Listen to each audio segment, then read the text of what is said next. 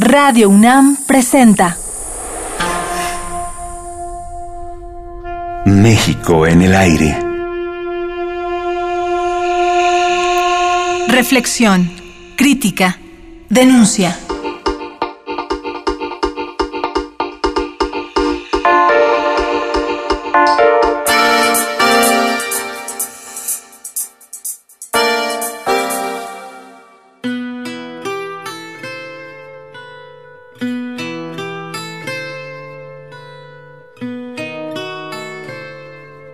La casa estudio de Néstor García Canclini en San Ángel es testigo de la entrevista.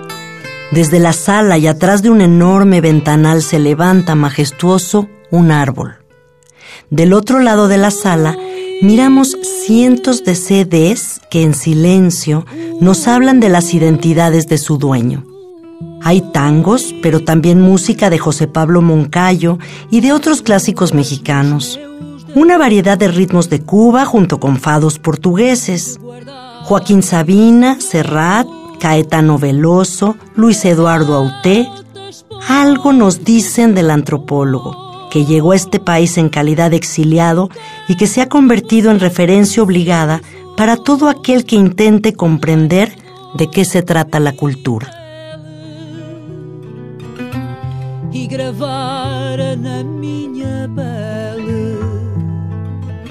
as fontes da minha dor.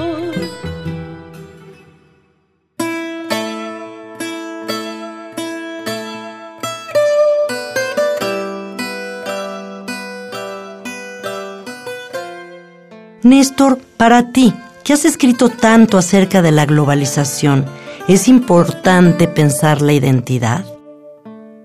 Eh, depende qué digamos sobre la identidad. Los antropólogos sabemos que las identidades son decisivas para todos, que necesitamos tener formas de identificarnos, adherir a un, grupo étnico, una nación, sentirnos parte de una ciudad, saber dónde estamos, quiénes somos, implica eh, algo más que la respuesta individual de quién soy yo, es a, a dónde pertenezco o me integro quienes me aceptan, quienes me rechazan. Pero a la vez hemos visto en la antropología que hay usos esencialistas de la identidad que han perjudicado la manera de referirnos a las identidades. Tienden al fundamentalismo, a despreciar las identidades distintas.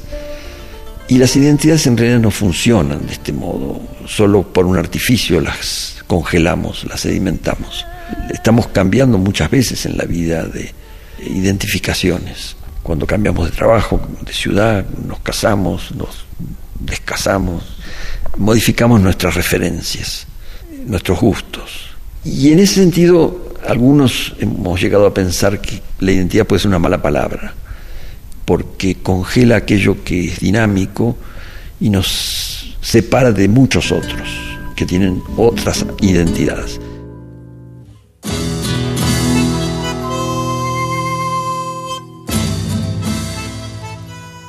Cambio, si pensamos más en identificación que en identidad, lo vemos de un modo más dinámico, cambiante. Podemos identificarnos en ciertas situaciones con una religión, en otros momentos con un partido político, en otros momentos con un movimiento social, según de qué se trate. Si estamos hablando de cuestiones de género, de economía, de subsistencia, de gustos artísticos, nuestras identificaciones pueden ser incluso contradictorias, o que parece que lo son, pero adquieren una cierta coherencia en el interior de cada individuo y del grupo social, o de los varios grupos con los cuales nos relacionamos.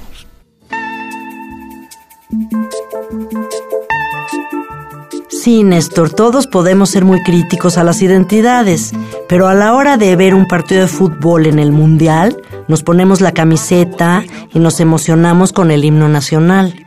¿Qué pasa ahí? ¿Es algo subjetivo o responde a una necesidad de pertenencia? Sí, pero ya que no, puedo referirme a la pregunta.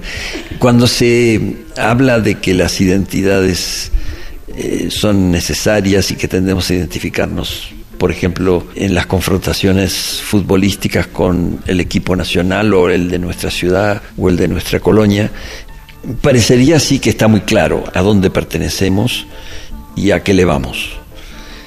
Sin embargo, cuando nos ponemos a ver lo que ha sucedido con los equipos de fútbol, miramos, por ejemplo, y yo miro mucho el fútbol europeo en televisión, nos encontramos con que un equipo entero como el Arsenal no tiene un solo jugador inglés. Otros, como los españoles, el Barça, el Real Madrid, la mitad del equipo de extranjeros, incluso de pieles distintas, de fisonomías muy diversas.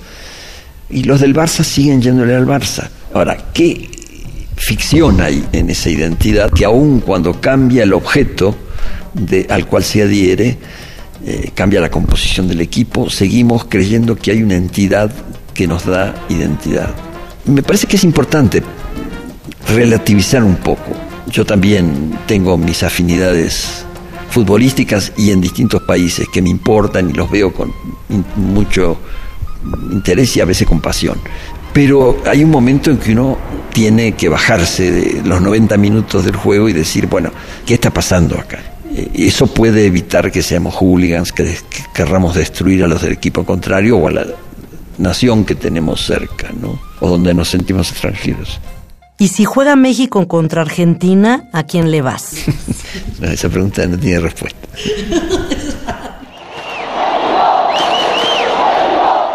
Cuando llegaste aquí, ¿cómo te imaginabas a México en el siglo XXI? Cuando llegué en 1976 a México, comencé a atravesar muchos cambios personales y grupales vine por la dictadura que había en Argentina, entonces no fue mi salida algo elegido, fue una necesidad. Nunca había vivido en México, nunca había estado ni como turista, entonces me informé sobre México, había leído a escritores mexicanos, había visto cine mexicano, pero tenía por supuesto una visión muy parcial y muchas distorsiones en mi imagen que fueron modificándose al hacer la experiencia de trabajar en México, tener hijos aquí, relacionarme con gente muy diversa, porque tampoco hay un solo tipo de mexicanos, con regiones muy distintas del país. Viajé mucho, conozco más México que Argentina, más ciudades, más gente. Cambió mucho mi manera de, de ver México. Por vivir en quinto patio, desprecian mis besos un cariño verdadero sin mentiras ni maldad. Por otro lado, en esa pregunta que a veces me hacen, bueno, ¿cómo imaginaba el México del siglo XXI desde los años 70? Bueno, bastante parecido a como lo imaginaban muchos mexicanos cercanos a mí y a cómo imaginábamos el futuro de las sociedades en aquella época de que se consideraba a sí misma revolucionaria o pre-revolucionaria, donde la expectativa de transformaciones radicales era muy alta y muy ilusoria a la vez, como lo demostró el tiempo. Desde luego no imaginaba un México erosionado por las mafias como el de hoy. Estaba muy sorprendido desde que llegué y durante muchos años después por la capacidad de gubernamentalidad que tenía el Estado mexicano por la solidez de muchas instituciones, desde las universidades a los museos o el seguro social. Y con el tiempo fui descubriendo que no eran tan sólidas como habían sido en otras épocas y que había una sociedad mucho más compleja, como suele ocurrir con cualquier sociedad después que uno vive varias décadas. Y ahora, Néstor, ¿qué te emociona de México?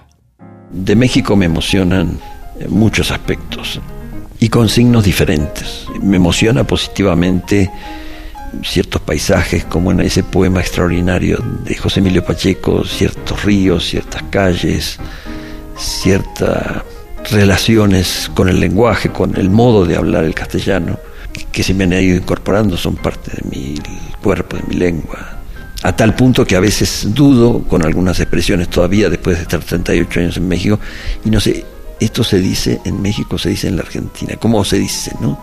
Eh, eso creo que es algo muy significativo de las ambivalencias a las que uno llega a cierta altura.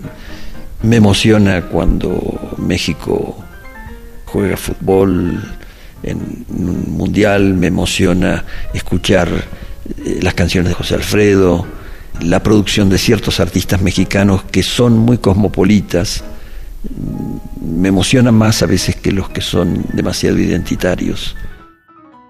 No quiero ni volver a oír tu nombre. No quiero ni saber a dónde vas. Y me emociona también con otros signos ver la descomposición de tantos aspectos de la vida de México que aprendí a querer. Me emociona mal a veces no poder andar por ciertas zonas del país, eh, no poder ir a ciertas playas en las que estuve y me han dado mucho placer. Me emociona que mis hijos o mis nietas no puedan disfrutar el país del mismo modo en que yo lo disfruté en los años 70 y 80, pero pueden disfrutar otros aspectos que, que no existían en aquella época. Hay un desarrollo cultural mucho más abierto, más plural de México, en muchos sentidos culturales y artísticos que me importan mucho.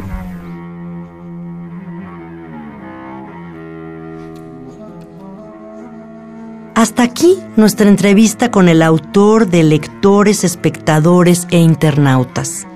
Néstor García Canclini nos acompaña a la puerta y seguramente se dirigirá a su estudio para escribir acerca de cómo en YouTube se están generando nuevos grupos de lectura. Luego quizá escuchará un tango, música contemporánea mexicana o leerá a José Emilio Pacheco. No amo a mi patria, su fulgor abstracto es inasible, pero aunque suene mal, daría la vida por diez lugares suyos. No amo mi patria. No patria su fulgor abstracto es inasible. No amo mi patria,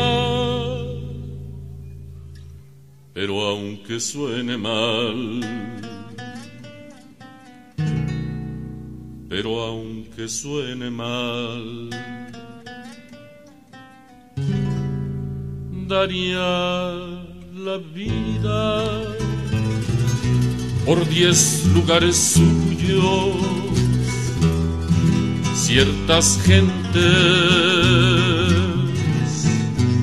puertos, bosques de pinos, fortalezas, una ciudad deshecha monstruosa. Radio UNAM presentó México en el aire. Grabación Rafael Alvarado. Equipo de producción Adriana Malvido, Alejandra Gómez, Omar Telles y Jessica Trejo. Y tres o cuatro ríos. Y tres